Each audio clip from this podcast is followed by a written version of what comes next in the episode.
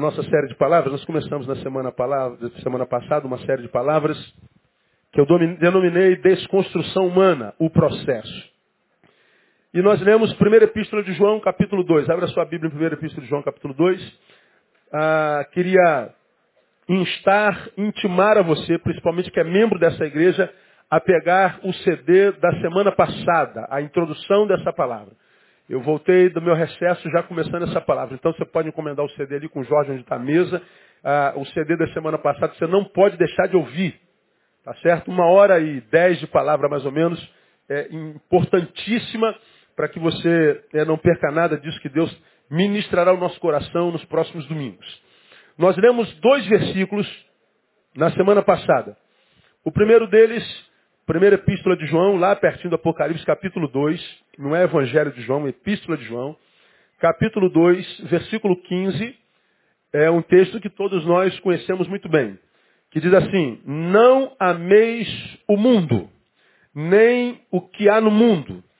Se alguém ama o mundo, o amor do Pai não está nele. Então, uh, João escrevendo, não ameis o mundo. Diga, não ameis o mundo. Mais uma vez, vamos juntos. Não ameis o mundo. Aí nós voltamos algumas páginas da 2 Timóteo capítulo 4. 2 Timóteo capítulo 4, versículo 10. Onde Paulo escrevendo a Timóteo diz assim, pois Demas me abandonou tendo amado o mundo presente.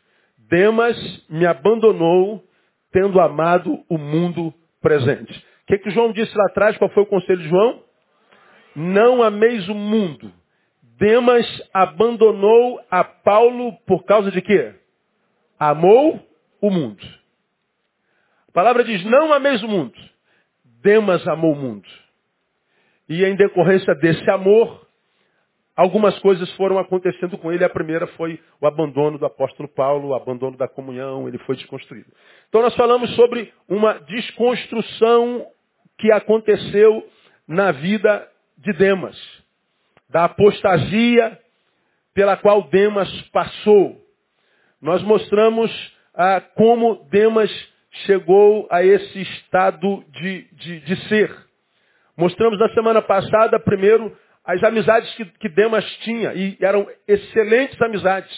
Citamos Epáfras, que a Bíblia exalta como sendo um super servo.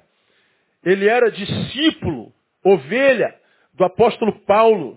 Ele era parceiro de Lucas, o médico amado. Mas, a despeito de ter o pastor que tinha, Paulo, de ter os amigos que tinha, como Epáfras, Lucas e outros mais, Demas apostatou. Eu falei que apostasia não é novidade nenhuma, porque segundo Timóteo, segunda Tessalonicenses fala sobre isso é, é, claramente. No meu domingo de retorno à noite, eh, no, no, sermão da manhã, no, no sermão da noite, ah, eu fiz alusão à apostasia eh, pela qual nós passaríamos no tempo do fim, e falei que a apostasia não me surpreende. Pastor, o senhor se surpreende quando o senhor vê um crente apostatando? Não, de jeito nenhum. A apostasia dele fortalece minha fé. Por que, que fortalece minha fé? Porque a Bíblia fala dessa apostasia, ou seja, da apostasia dele desde sempre. A minha fé talvez enfraqueceria se nesse tempo não acontecesse apostasia nenhuma. Aí eu questionaria a palavra que eu prego desde que eu existo. Agora, uma vez que eu vejo um crente apostatando, eu vejo nele a, a, a personificação da verdade da palavra. Então, ao invés de me enfraquecer por causa dele, podemos ser tomados por alguma tristeza, mas também é temporário, a gente não deixa de dormir a vida inteira por causa disso, porque é, é mistério que assim aconteça. Está escrito. Todavia, a apostasia deles autentica a palavra que a gente prega e que a gente crê. Então nós falamos sobre apostasia. E falamos que Demas foi desconstruído. Como que acontece na vida de um ser humano, pastor. Como é que um camarada que anda com Lucas, que anda com Epáfras, que é, é ovelha de Paulo, um homem que viu Paulo fazendo o que fez, que viu o evangelho desenvolvendo na, na, no seu embrião quase, como é que um homem desse pode abandonar a Paulo? Bom, o texto é claro. É simples, ele amou o mundo presente. Aí a pergunta que eu fiz aos irmãos no domingo passado foi o seguinte, Demas perdeu o amor? Quem se lembra, sim ou não? Não. Só mudou o objeto dele. Antes ele amava a Deus, a comunhão dos santos e a palavra. Agora ele continua amando, só que o mundo. O sentimento é o mesmo. O objeto do amor é que foi modificado. Agora, como é, pastor, que, que isso acontece? Como é que eu posso estar em comunhão?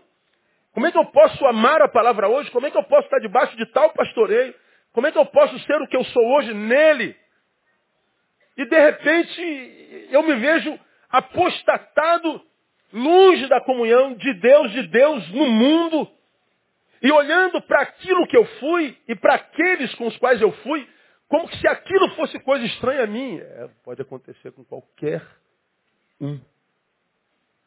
Aconteceu com Demas, está acontecendo com um monte de gente em Betânia, está acontecendo com um monte de gente na Assembleia de Deus, está acontecendo com gente na Metodista, está acontecendo na Presbiteriana, na Universal, está acontecendo no Rio de Janeiro, está acontecendo na Bahia, no Brasil, no mundo, está acontecendo em todo canto. Um monte de gente abandonando por amar o mundo.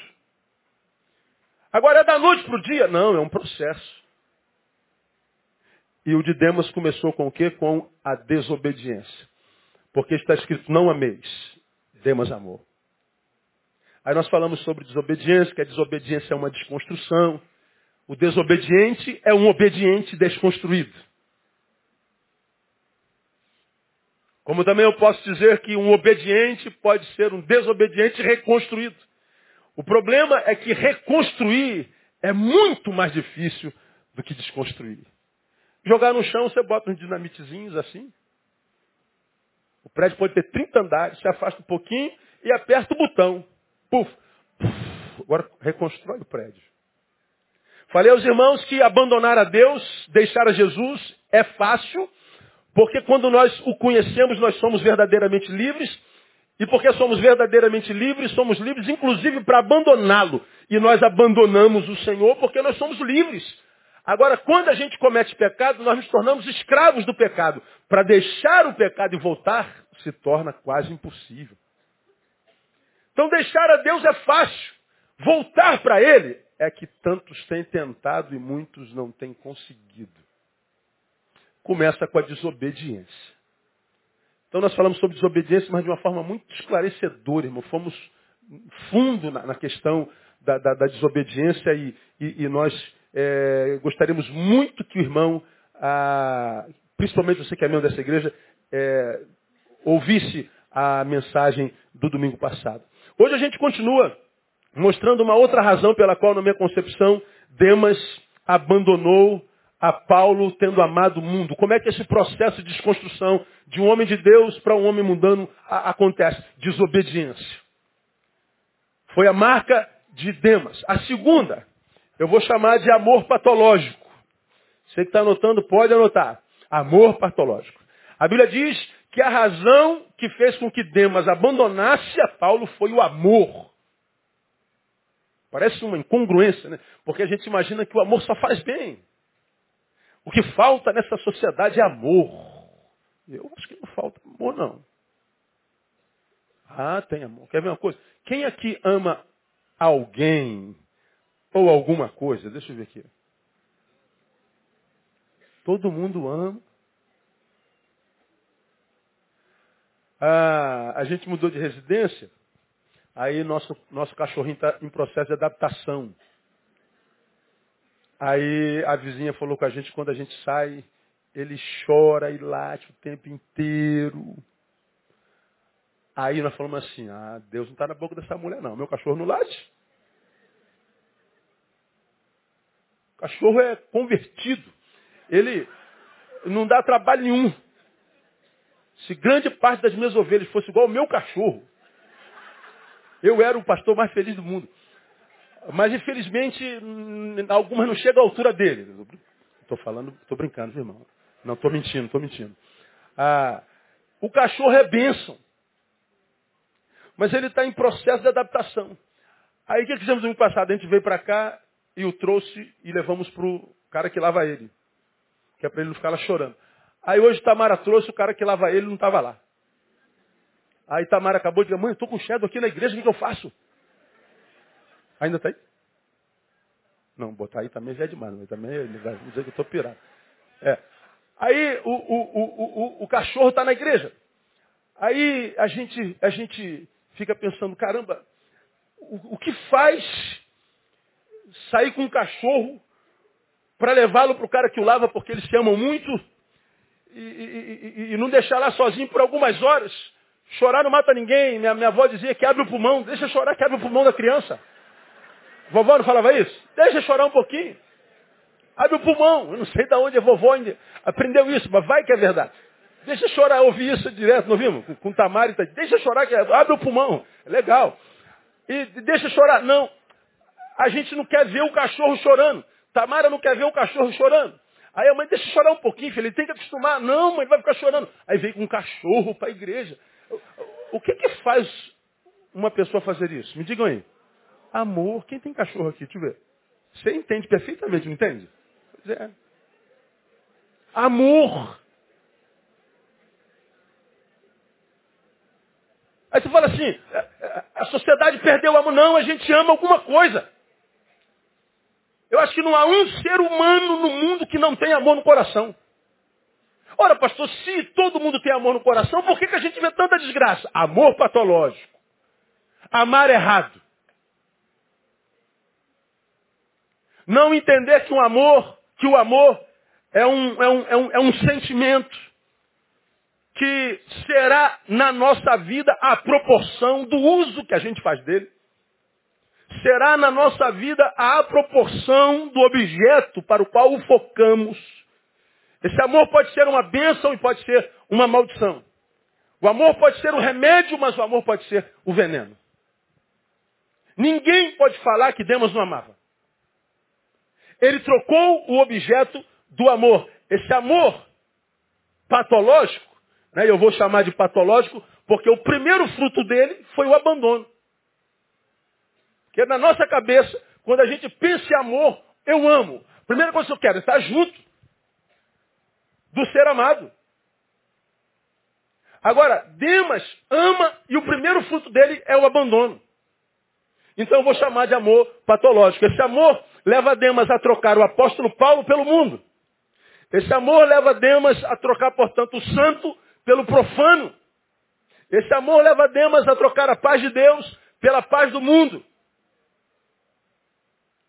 Mesmo que ele conheça a palavra que diz, deixe-vos a paz, a minha paz vos dou, não vos la dou o quê? Como o mundo a dá. O mundo dá paz. Já pregamos sobre isso aqui, você sabe que a diferença da paz de Deus para a paz do mundo está na, na, na essência. A paz do mundo nada mais é do que a ausência de problemas. A ausência da guerra. Resolveu o problema? Ai, meu Deus, graças a Deus. O problema. Agora estou em paz. Pronto, respirou? O problema é o seguinte, prazer, eu sou o próximo. Quando chega o primeiro problema, o próximo problema, a paz vai embora. E a insônia volta, o desespero volta, a ansiedade volta.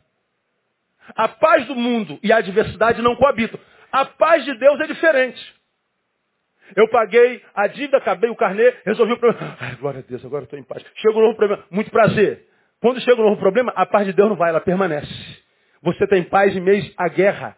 Você tem paz no meio da adversidade. A tua paz é transcircunstancial, porque é de Deus. Demas troca de paz. Direito dele, gente. Demas, ele troca a liberdade de Cristo pela liberdade do mundo. Porque eu acabei de citar, se pois o Filho vos libertar, verdadeiramente sereis livres. Já preguei sobre isso aqui. Existe, portanto, uma falsa liberdade. A liberdade do mundo é a liberdade do espírito. A liberdade do mundo é eu faço o que eu quiser. Legal. Isso é liberdade? Então faça o que você quiser. Mas isso não é verdadeira liberdade. A verdadeira liberdade é o contrário. Porque eu sou verdadeiramente livre, eu faço o que eu quiser, mas também não faço o que eu não quiser. De modo que eu sou livre para cheirar um quilo de cocaína. Mas sou livre para dizer, eu não quero cheirar essa desgraça. Eu sou livre para ir qualquer balada encher a cara de, de, de, de, daquilo que dá asas, como é que é o nome? Então, vocês estão acostumados a beber isso direto? Red Bull com vodka. E aí eu fico. Ah! Mas eu sou livre para não tomar nada. Eu sou livre para fazer o que quiser. Mas não me torno escravo de nada do que eu faço. Aí você vê essa geração que prega liberdade, liberdade de expressão, liberdade de viver, liberdade, liberdade, liberdade. Nunca vi uma geração tão escrava.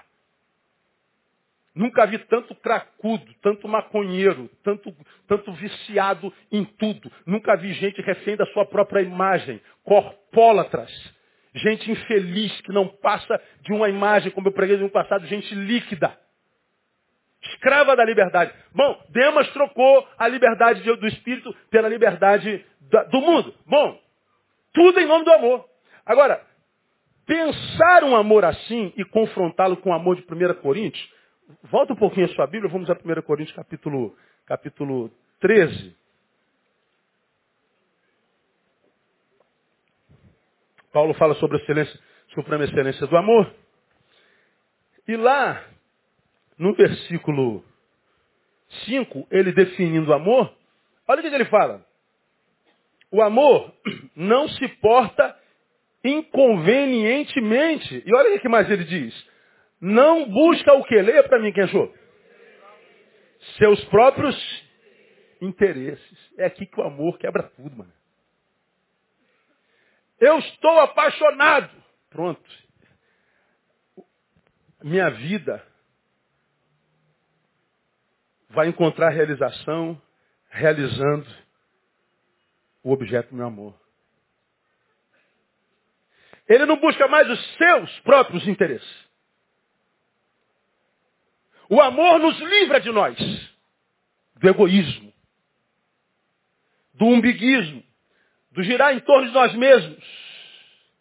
O amor é libertador, mas à medida que me liberta do egoísmo, não significa dizer que me escraviza ao objeto amado, porque se o ser amado também me ama, porque ama, ele abre mão de todo e qualquer poder. Poder e amor não coabitam. Eu me dou porque sei que me ama e porque amo. E me dou sabedor do amor que ele tem por mim, de modo que quando eu me dou, sei que eu não estou trocando de cadeia. Não, eu estou verdadeiramente livre.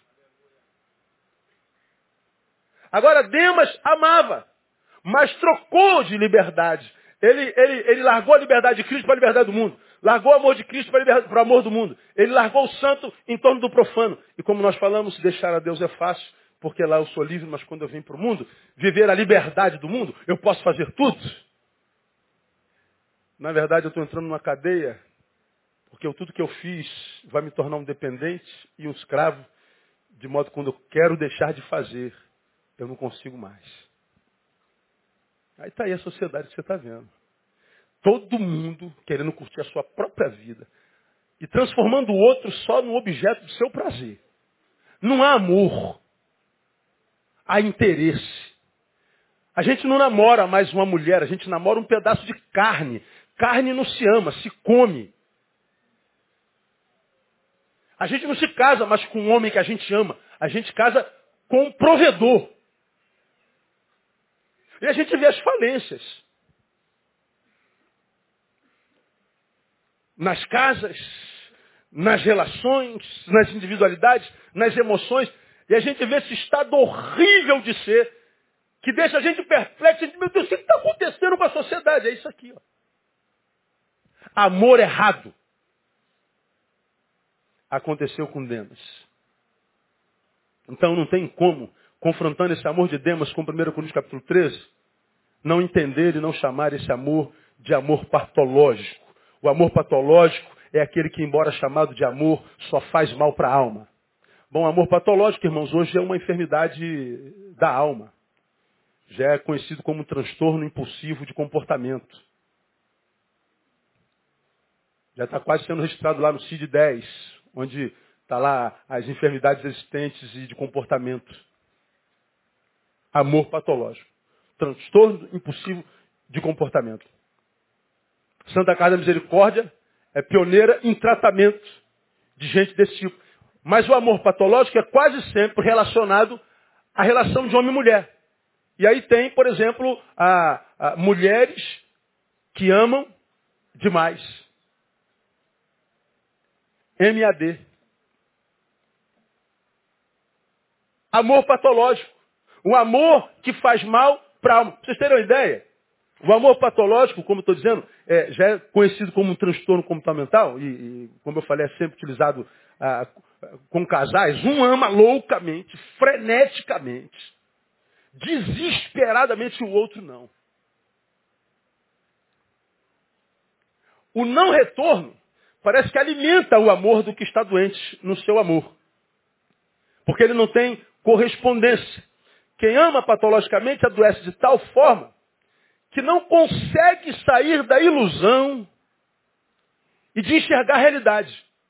Você fala assim, menina, esse, esse homem não gosta de você, rapaz. Ô rapaz, essa menina não gosta de você. Você não vê. A mãe sofre, o pai sofre, as amigas sofrem. Todo mundo sofre. Vendo o seu querido amigo, o seu filho, se, se, desgastando, se deformando por causa de um amor que, que, que não considera a, a, o amor dele. E a gente vê Quanto mais maltratado, mais ama. Quanto mais tratado com indiferença, mais ama. É o amor de uma, de uma, de uma, de, um, de, uma, de uma via só.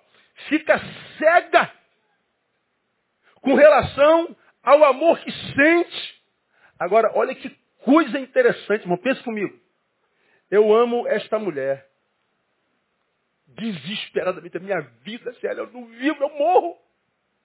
Mas ela me ignora me trata com indiferença. Já esteve com essa mulher, com essa mulher, com aquela mulher. Só lembra de mim para tirar alguma coisa, mas porque sabe que eu estou aqui esperando esse amor doente, esse amor maldito. Mas eu continuo amando. Respondam vocês, pensem só um pouquinho.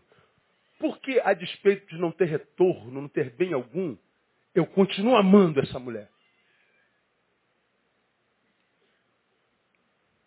Quem arrisca? Ele não te ama, pastor. Ela não te ama, pastor. Mas eu continuo, eu amo. Sabe por que eu continuo amando? Por causa da esperança. Esperança de quê? De, um, de que um dia ela reconheça o quê?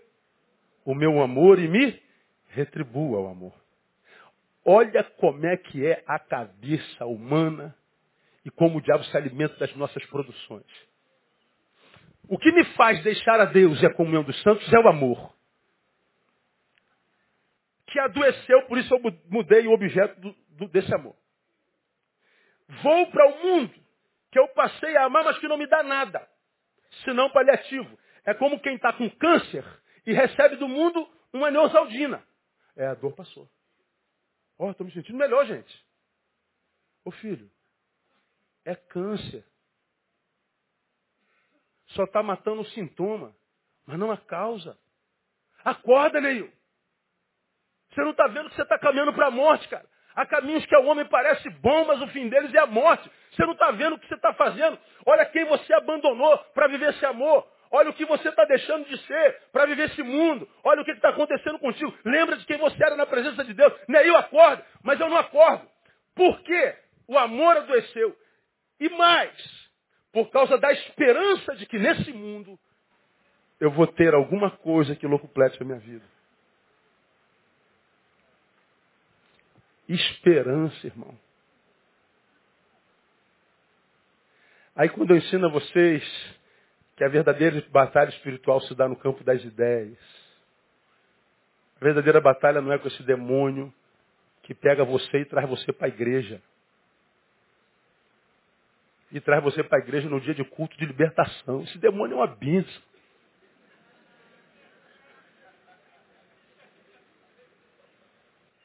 O demônio pegou você. O que você vai fazer comigo? Vou te levar para a igreja. Aí. Tá maluco, cara. Tem um monte de crente que pega os novos convertidos e leva para o Barra Music. Leva para o cabana, leva para longe da igreja. Quem é pior, o demônio ou o crente? Não precisa responder não. Aí a gente vê, faz o que dá no teu coração. que, que tem no teu coração? Amor. Então segue o teu coração. Aí eu estou vendo um monte de gente seguindo o seu coração. Embora a Bíblia diga que enganoso é o coração do homem e perverso, mais do que todas as coisas. E a gente ouve essa sociedade, segue teu coração. Segue teu coração. Teu coração está cheio de amor. Pois é, Demas seguiu o coração dele e estava cheio de amor. E mais, a relação com o novo ser amado era uma relação de esperança. Olha que coisas e sentimentos grandes usados para fins pífios.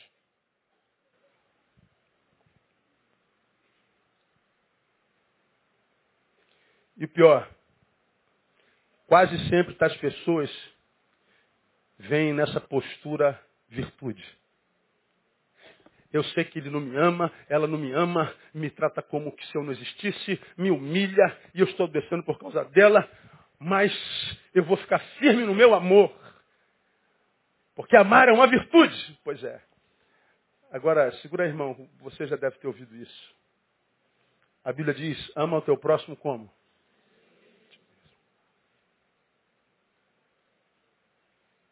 Se eu amá-lo menos que a mim, eu sou egoísta. O uso. Se eu amá-lo mais que a mim, eu me anulo. Ele me usa. Quem ama menos ou ama mais, adoeceu. Perca. Porque a Bíblia diz, ama seu próximo como? A si mesmo. De modo que o amor patológico diz, eu amo a ele mais do que a mim mesmo. Não é um amor mais que a Bíblia autentica, não há virtude nenhuma nisso. Porque é um amor que está te degradando.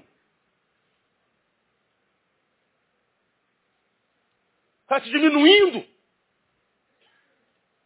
Que está te reprovando diante de Deus. Te afastando de gente que te ama de verdade, como Paulo diria para Demos.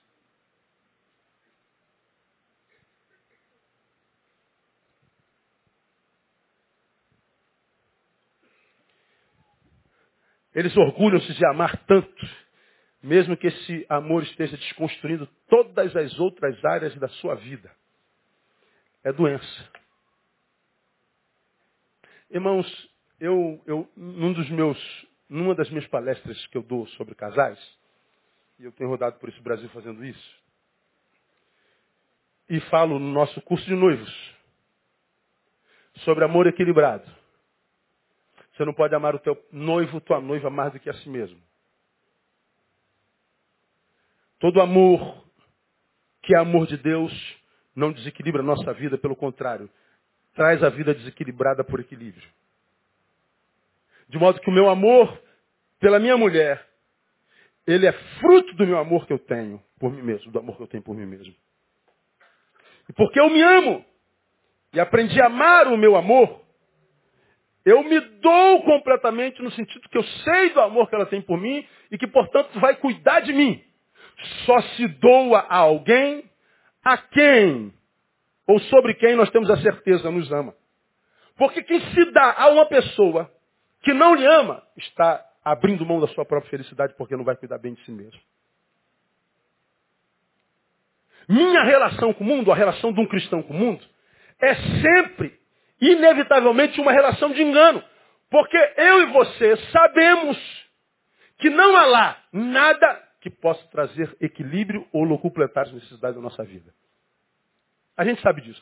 Só que a gente sabe disso agora, que está no espírito. Mas quando a gente vai sendo desconstruído, nós vamos nos desapegando daquilo que presta, de Paulo. Nós vamos nos apegando do santo. Nós vamos nos apegando da verdadeira liberdade. Nós vamos nos afastando daquilo que nós sempre fomos e onde sempre estivemos. Aí você aqui, que já está na beira do precipício, quase caindo no mundo, o Espírito Santo pede para te alertar, portanto, o seguinte, olha, antes de você mergulhar no mundo, lembra que você não pensou assim a vida inteira. Lembra de como você pensava há, um ano atrás. Lembra como você pensava dois anos atrás? Vê se era assim. Não, pastor, mas eu evoluí. Ah, evoluiu. Então tá, vamos então para o mundo. Onde é que você pretende estar? Longe de Deus e dos que te trouxeram até aqui daqui a cinco anos. É questão de razão.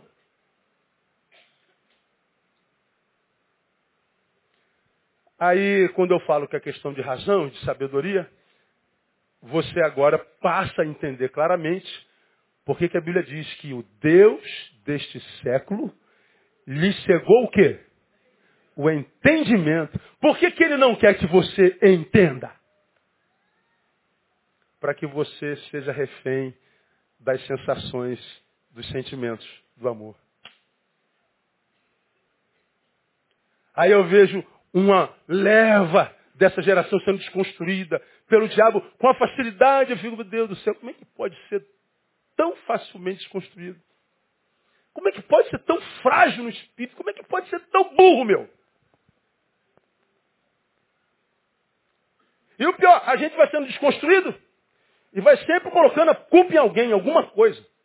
Tem sempre uma razão, tem sempre uma razão. Bom, seja qual for a razão, você está sendo desconstruído. E quem vai colher isso é você mesmo. Amor patológico. Demas foi desconstruído por causa de um amor equivocado, relacionamentos equivocados. Deixou Paulo para se relacionar, não se sabe com que ou com quem. Ouso dizer, portanto, que a relação de um cristão verdadeiro com o mundo, que é o caso de Demas, produzem sintomas semelhantes a esses aqui que produziu em Demas. Eu compartilho com vocês um. Que sintoma é esse? Apego à sensação causada pelo novo objeto do amor. Apego, eu vou repetir, à sensação causada pelo novo objeto do amor, ou pelo ser amado. Vou repetir mais uma vez. Apego à sensação produzida pelo ser amado. Veja, não é apego ao ser amado. Porque no amor patológico, o apego não é pela pessoa, mas pelo que ela produziu em mim um dia. Que foi tão bom que eu sinto saudade. E em torno da saudade, eu corro atrás dela de novo.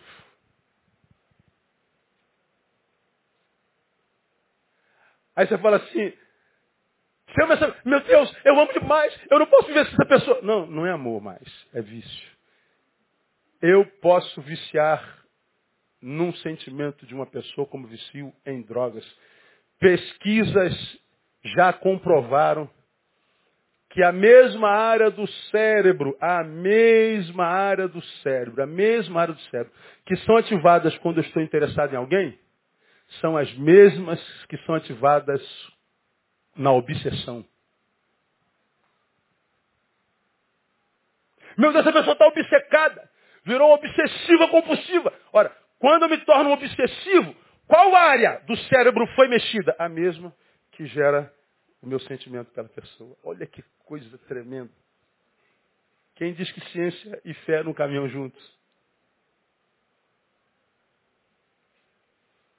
É uma coisa assim tremenda. É uma coisa muito tremenda. Portanto, a mesma área do cérebro que se relaciona a um, um, um ser com outro, é a mesma área do cérebro que me relaciona com as drogas, por exemplo. Aí eu pergunto para vocês, diante do que vocês já ouviram, é fácil responder. Você acha que uma pessoa viciada em crack ama a pedrinha de crack? O que você acha? Não. Quando ela vai atrás do crack, vira um zumbi humano, ela está querendo é o crack mesmo?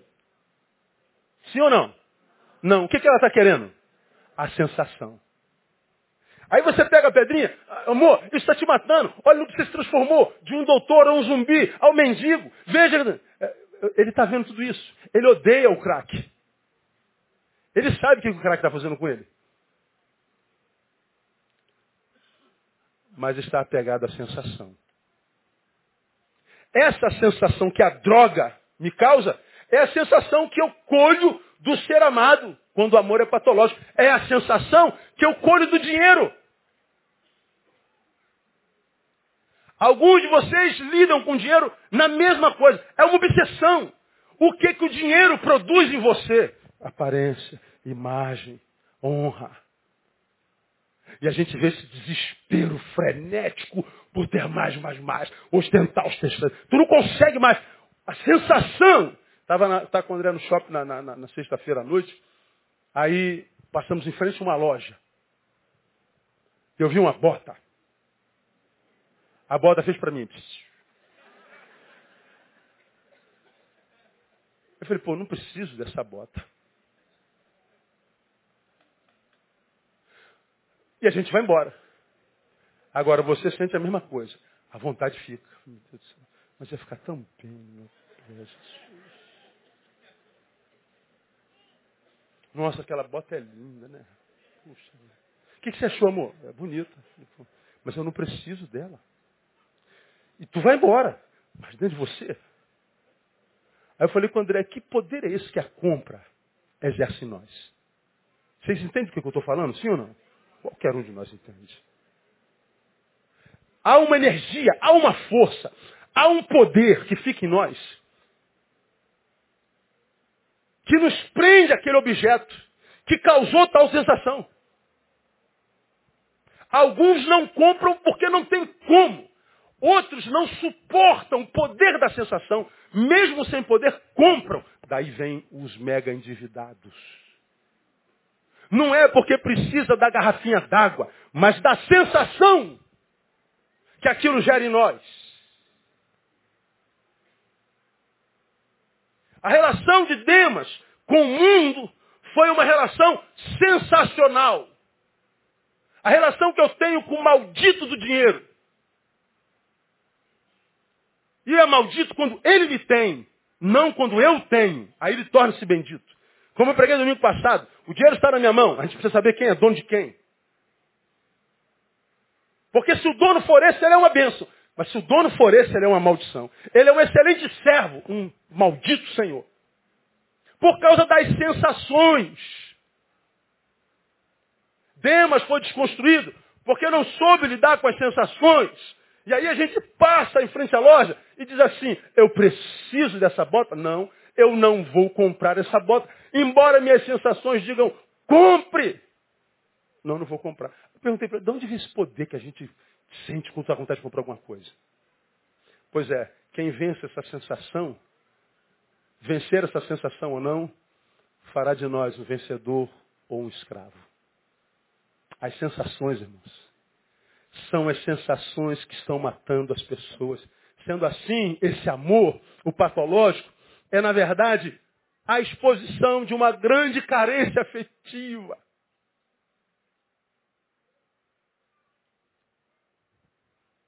Mas que tratada sem sabedoria transforma o objeto desse amor patológico. Esse objeto, ele é, é, é, ele é transformado na, no, no meu remédio. Ele é transformado na minha cura. Ele é transformado no meu salvador.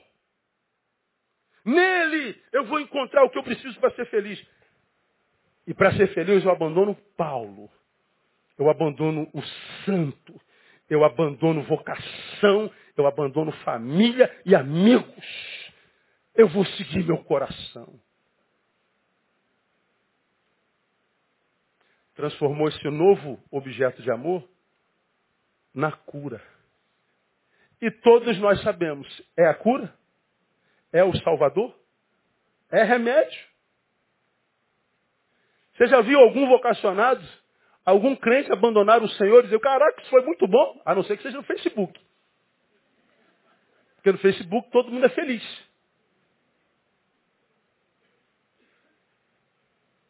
Agora, tira do Facebook, você já viu algum lugar? Agora, há alguém que não saiba disso, todos nós sabemos. Mas por que, que ainda assim abandonamos amando o mundo? Porque não amadurecemos ao ponto de trabalharmos nossas sensações. Porque não há quem ensine e quando ensina não há quem aprenda. Porque o Deus desse século lhe cegou o entendimento. A gente sabe que está sendo enganado, transformando o mundo, o homem, a mulher, a riqueza, a droga, na solução do meu problema. A gente sabe que é um engano grave. E é a relação de muitos de nós. É a relação do homem com o mundo. O fim será sempre o quê? Quem sabe? A frustração.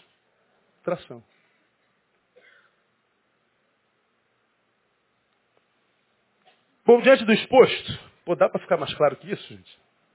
Não dá, né? Se eu não entender isso aqui, meu, vai embora, irmão. Vai. Sei lá, faz alguma coisa na tua vida, porque.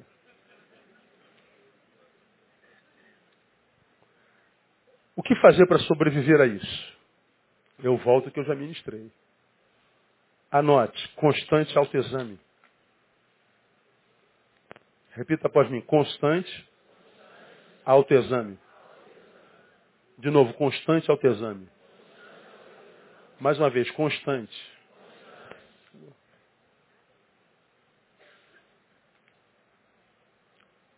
Segunda Coríntios capítulo 13. Segunda Coríntios. Veja o versículo 5. Examinai-vos a vós mesmos, se permaneceis na fé. Provai-vos a vós mesmos, ou não sabeis quanto a vós mesmos que Jesus Cristo está em vós? Se não é que já estáis reprovados. Então, quando o Neil vai fazer um exame, quem é que eu tenho que examinar? A mim mesmo, não é a vocês. E nem vocês a mim. O problema é que a gente está sempre examinando a vida dos outros. Será que fulano é isso tudo mesmo? Será? O problema é dele, meu. Você soube de Demas? O problema é dele. Ele faz o que ele quiser com a vida dele. Meu pastor, o cara virou ateu. O problema é dele. Pastor, o cara virou boiola. O problema é dele.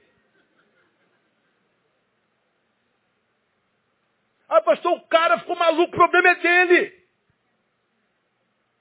O que, que eu faço? Cuida da tua vida. Examine-se a si mesmo. Quando você olhar para eles, e eles serão números cada vez maiores. Quando você olhar para eles, olha para você e diz, meu Deus, será que algum sintoma disso em mim? Olha para trás e compare-se consigo mesmo. Você tem ouvido isso há quanto tempo? Comparando você, o teu eu hoje, com o teu eu de um ano atrás. Você está mais perto ou mais longe de Deus? Ih, pastor, acho que eu estou mais longe. Então volta, pô. Pô, mas está tão bom aqui. Então está mudando o foco do teu amor. E o amor gera prazer. Então já que está tão bom aqui, você não está conseguindo voltar? Veja, você está mais longe ainda. Voltar está mais difícil. Por quê? As sensações a gente quer se sentir bem o tempo inteiro, irmão. Nós não vamos nos sentir bem o tempo inteiro. Irmão, eu tenho dia que eu não quero nem passar perto da Bíblia, irmão. Tem dia que eu olho para a Bíblia e eu estou contigo e não abro. Hoje, hoje não está ruim. Hoje, tem dia que eu leio a Bíblia e não tiro nada. Parece que é a palavra de Buda. Não, não, nada, não consigo ler nada, não consigo entender nada. Tem dia que eu não estou com vontade de orar, é nada. E tem dia que eu não oro mesmo. Tem dia que chega domingo e fala assim, é dia de igreja de novo. Meu Deus do céu, mas já!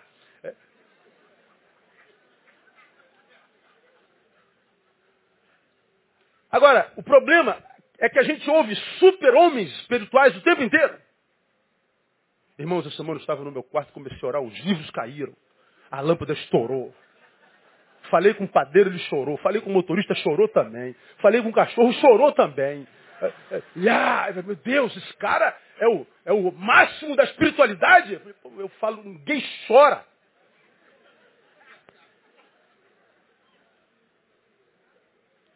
Aí fala assim, isso não é para mim não. Não, ele que é o mentiroso. O Evangelho não gera em nós o tempo todo experiências fenomenológicas. O Evangelho não nos transfere para o mundo de sensações ininterruptas. Pelo contrário, nos devolve a humanidade e a simplicidade.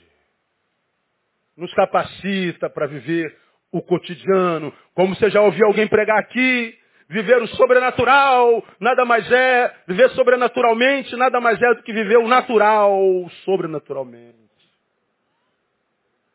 Agora você vê no meio dos evangélicos todo mundo atrás de experiências espirituais o tempo inteiro.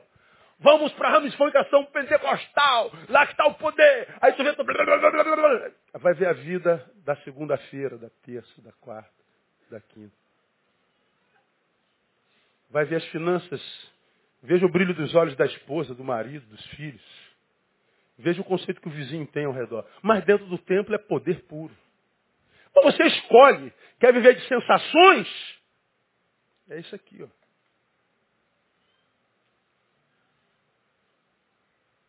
Examine-se, pois, homem si mesmo. Aí, eu não tenho como não me lembrar de Paulo escrevendo a Timóteo de novo, 2 Timóteo capítulo 4. Volta, passa um pouquinho aí.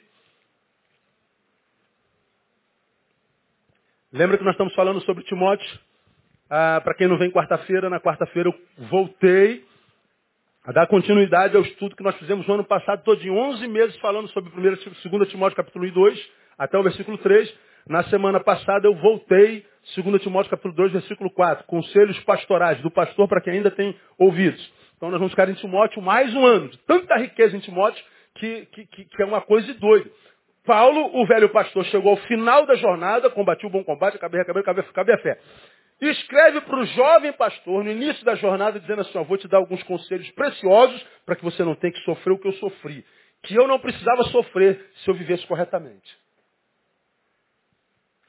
Aí ele dá conselhos tremendos. No capítulo 4, nós não chegamos lá no estudo na quarta-feira, mas eu vou ler para os irmãos. Paulo termina a carta, no capítulo 4, versículo assim, ó, Conjuro diante de Deus e de Cristo Jesus, que há de julgar vivos e os mortos, pela sua vinda e pelo seu reino. Prega a palavra.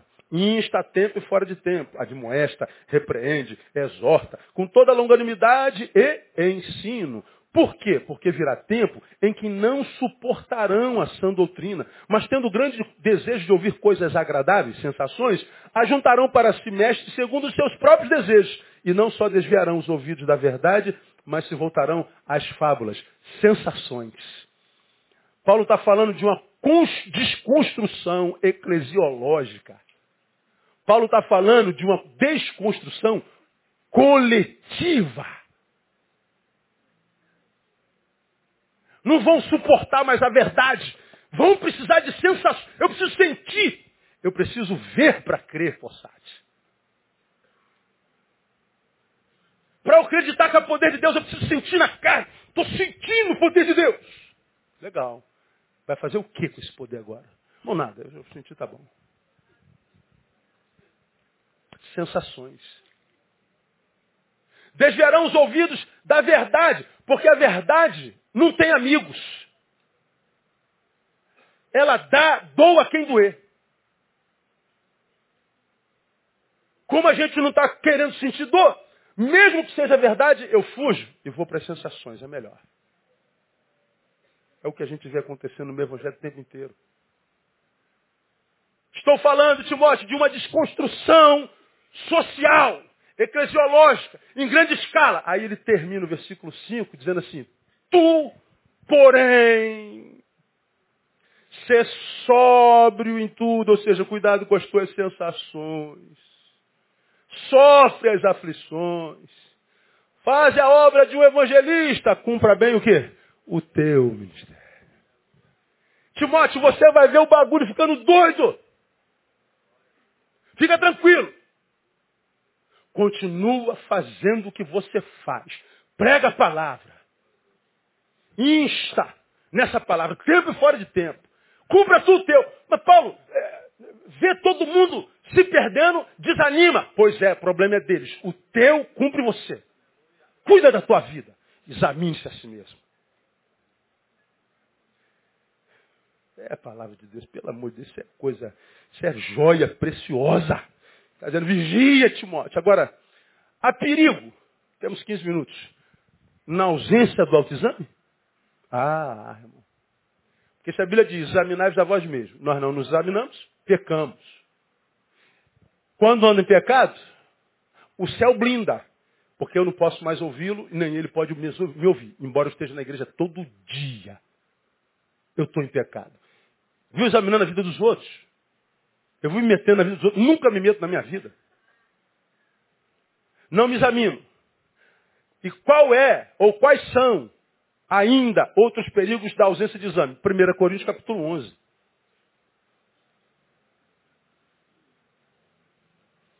E aqui a gente termina.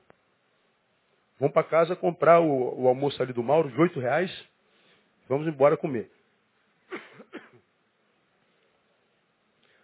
Paulo, quando disciplina, doutrina sobre a celebração da ceia, ele diz uma coisa interessante, 27. De modo que qualquer que comer do pão ou beber do cálice do Senhor indignamente, será culpado do corpo e do sangue do Senhor. Aí no versículo seguinte ele diz, examine-se, pois o quê? O homem a si mesmo. E depois coma do pão e beba do cálice. Ele está falando de discernir o que, que eu estou fazendo. Pô, tem um pão aqui e um cálice. O que, que eu estou fazendo aqui? Isso é uma ação gastronômica? Não, não. Não tem nada de gastronomia. O pão e vinho são arquétipos, são símbolos. A importância não está nele em si. O símbolo nos remete a alguma coisa. Já aprendeu isso em algum lugar, não é? Então o sangue e o corpo nos remetem ao sacrifício vicário, ao sacrifício de Cristo.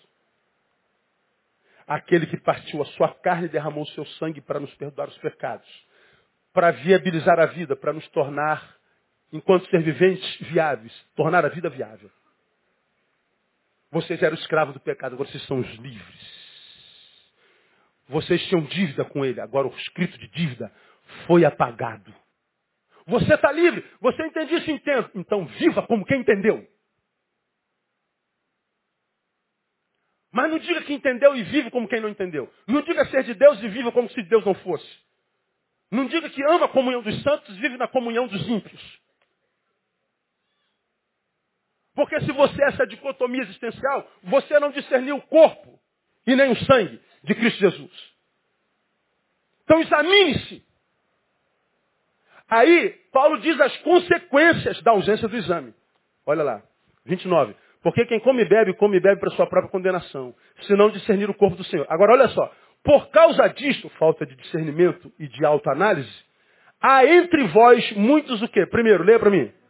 Fracos. Depois, doentes. Depois, os que dormem. Os que dormem, ele está falando o quê? Mortos. Espera aí. Brincar com as coisas do Espírito espírito, ou fazer inconsequentemente, irracionalmente, faz com que a gente se enfraqueça? Sim. Faz com que a gente adoeça? Sim.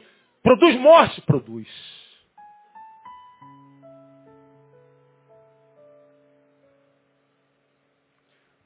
Olha a evolução. Fraqueza. Fraqueza é desânimo, indisposição,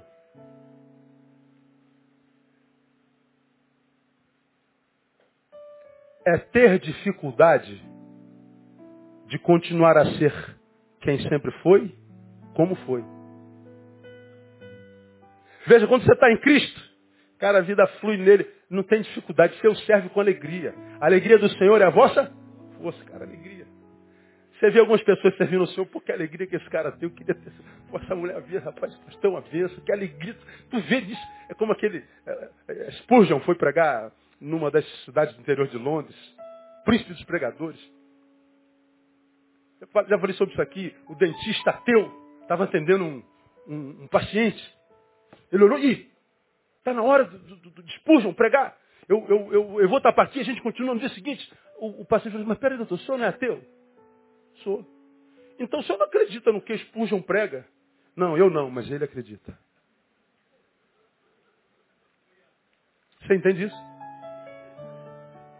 Quando a gente vê alguém que acredita no que prega, mesmo que eu não acredite naquilo, aquilo vale a pena.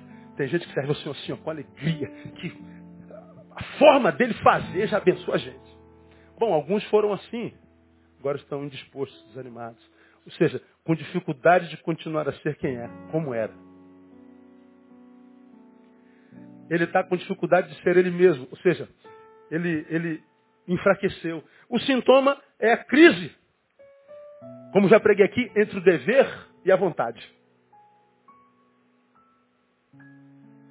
Eu sei que o meu dever é ler a palavra, estar em comunhão, desenvolver minha, minha vocação, mas minha, minha vontade não diz isso, eu tenho vontade de outro amor. Eu sei que é Paulo, eu sei que é o santo, não é o profano. Eu sei que é isso aqui. A, a minha razão está clara. Mas minha vontade. Dever ou prazer? Vontade eu dividido. Dificuldade de continuar sendo quem é. Bom, se isso não é tratado, essa fraqueza se transforma em doença. A fraqueza é a razão de sim, a vontade de não. E a doença é a evolução do desânimo. Tudo em você agora diz não. Quando você está fraco, a razão diz, faz o que Deus diz, mas a vontade é, é o mundo. Mas quando você adoece, a razão já não diz mais nada. E você se entrega à vontade, às sensações. Você não resiste mais à ideia de vender uma imagem de que agora está rico, de que está feliz, de que superou. Mesmo que tenha abandonado tudo que se foi um dia, você tem que provar para todo mundo que você que está certo. Todo mundo errou. E o pior é que o diabo é brilhante. Ele arruma um monte de gente que te aplaude. É, mas você tem que voltar para casa um dia se olhar no espelho, né? Aí você está entre a imagem que eles têm de você e que você tem de você. A estima vai lá embaixo. Você sabe que está longe de Deus e longe da tua vocação. Não é o, aquilo para o que você nasceu. Fraqueza que evolui para a doença. Que é a supremacia da vontade sobre a razão. Acabou a razão. Quando chega esse estágio, não adianta mais, mais fulano. Cara, olha que. Eu sei o que eu estou fazendo. Até que chega a morte. Que é o último estágio, espiritual. Caracterizada pela total falta de apetite espiritual. Nada apetece a um morto. O cara morreu, vamos fazer uma feijoada para ele? Assim, não, não dá. Ele não tem apetite. Está morto. Não, pastor, ele nunca comeu bobó de camarão da minha avó. Ele pode botar bisavó, trisavó, tetravó. Que nada apetece o morto. O cara não tem mais apetite espiritual, gente. Morreu. Só se for milagre do Espírito, não há mais o que fazer. Lamentavelmente, a luz da palavra do Mestre virou porco. E o que, que a gente não deve lançar aos porcos? Vai virar seu inimigo. Antes ele defendia o Evangelho, hoje ele ataca o Evangelho, ridiculariza o Evangelho. Lembra? 4, 6. Primeiro é crente, enfraquece, vira crítico, não trata, vira cético, adoeceu, depois morre, vira cínico. Crente, crítico, cético, cínico. Morreu. Perdeu todo o apetite espiritual. Consequência, um apetite voraz um apetite desesperador na carne. Ele vira um carnal ao cubo. Aí você fala assim, pastor, como é que pode? Simples. Ele abandonou uma área da vida, não abandonou? A espiritual? Ele vai sentir carências. Ele tem que equilibrar a vida. A fome existencial aumenta. Então ele vai ser como a porca lavada. Você lava, ele volta para lá. É como o cão, ele vomita e como. Aí você, meu Deus, esse cara já foi crente, já. Mas a carne fica com uma fome tão grande que ele tem que evoluir nas suas promiscuidades. Antes a mulher bastava, mas agora tem que ter uma outra. Não, agora duas é pouca, vamos para um.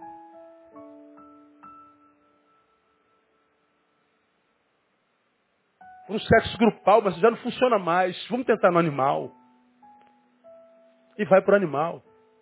Não, a maconha é pouco, vamos para a cocaína, a cocaína é pouco, vamos para o crack, o crack é pouco, vamos para o ox. Não, a cerveja é maravilhosa, mas não dá, eu preciso de uma caipirinha, caipirinha não, agora eu quero isso, agora eu... A carne. Eu quero viver a vida, estou vivendo a vida. Nada, não está não. Você está caminhando para a morte.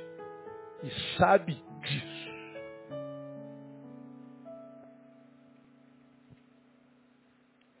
Agora, como no amor patológico,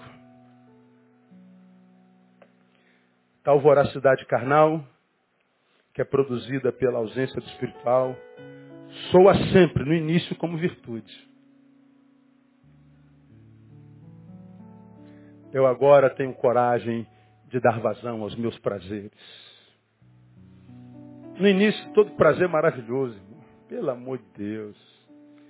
Quem já tomou uma taça de vinho, aí tu fica assim no início, embaçado, o tímido se solta um pouquinho. Pô, cara, é bom esse negócio, cara.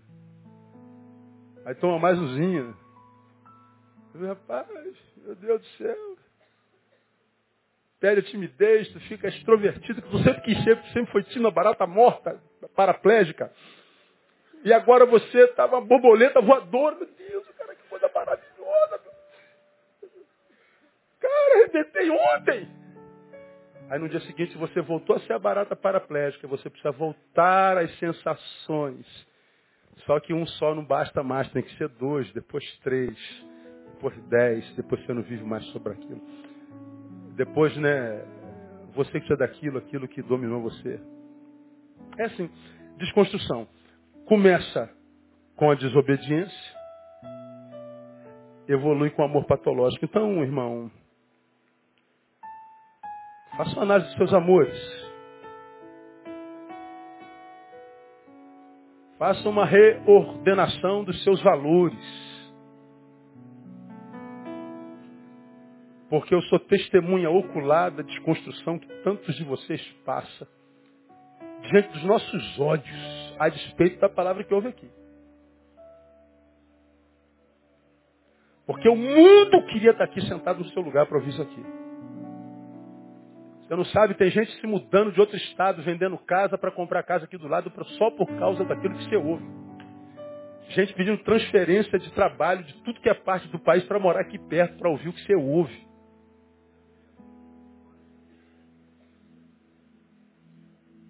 Porque entenderam.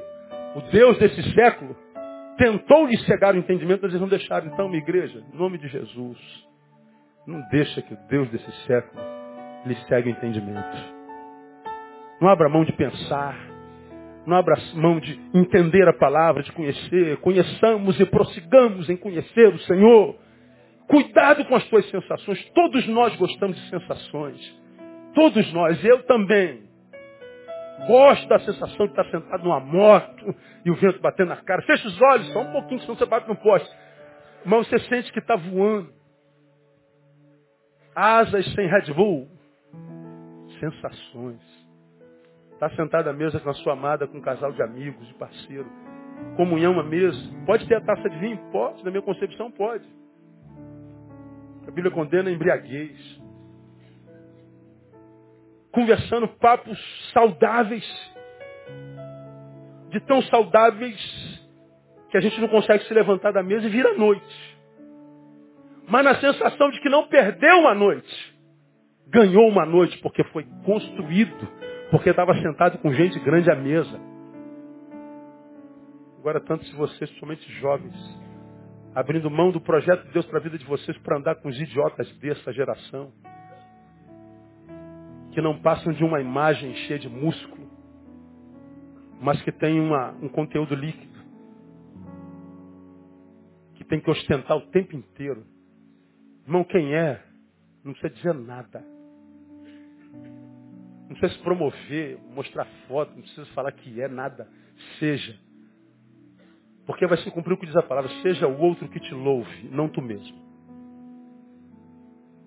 Agora, uma geração que, como eu preguei no domingo passado, acha que evoluiu em sabedoria, mas uma sabedoria que humilha o outro que não tem tanta sabedoria, que ridiculariza o outro porque não crê como crê.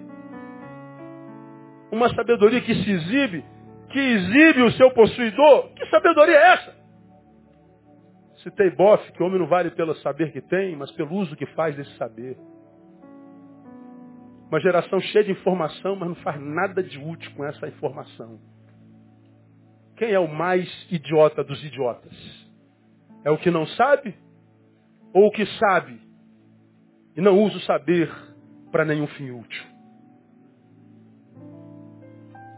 Quem ainda tem entendimento, entenda. Deus abençoe você. Até logo mais à noite, às 8 horas. Espero então.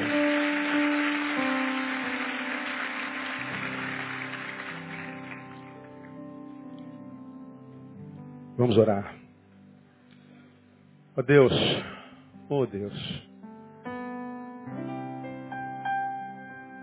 Por que a nós aqui nesse lugar, Senhor? Por que a nós aqui nesse subúrbio, aqui longe desse... Por que a nós essa palavra, Deus? O que, que nós fizemos para merecer isso, Pai? Que mérito há em nós para termos revelações tão tremendas, Deus? Há tanta gente aí para fora tão melhor do que a gente, tão mais útil ao Senhor do que nós, mas por que a nós, Deus? Deus, para quem ainda tem um mínimo de entendimento, nós não temos o que dizer para te agradecer por uma palavra como essa, Deus. Palavra de sabedoria, palavra de discernimento, Pai. Palavra clara no nosso coração. Deus, nós queremos, à luz da palavra, continuar amando, mas que o nosso amor seja saudável, Deus. Nós não queremos trocar o amor que nós temos por Ti pela palavra, pela comunhão, por amores que não podem nos devolver o amor que damos a eles, Deus. Nós não queremos mudar o foco do nosso amor, o objeto do nosso amor, o ser amado. Nós queremos, ó oh Deus, continuar amando ao Senhor como Tu nos ama e olhando para Ti como Tu olhas para nós sem tirar o olho de nós um instante. Ó oh Deus, nós não queremos, como a igreja de Éfeso, deixar o nosso primeiro amor. Nós queremos continuar, ó oh Deus, com a mesma motivação, te servir pelo que Tu és não com interesse de receber algo em troca, porque em troca já recebemos a tua presença e a salvação em Cristo Jesus. Nós queremos só, Deus, alegrar o teu coração. Queremos que tu olhes para nós e ao olhar para nós, brote nos teus lábios um sorriso e não dos teus olhos uma lágrima. Queremos, ó Deus, sim, porque temos prazer em estar na tua presença, que tu tenhas prazer em estar na nossa presença. Queremos ter uma presença agradável a ti.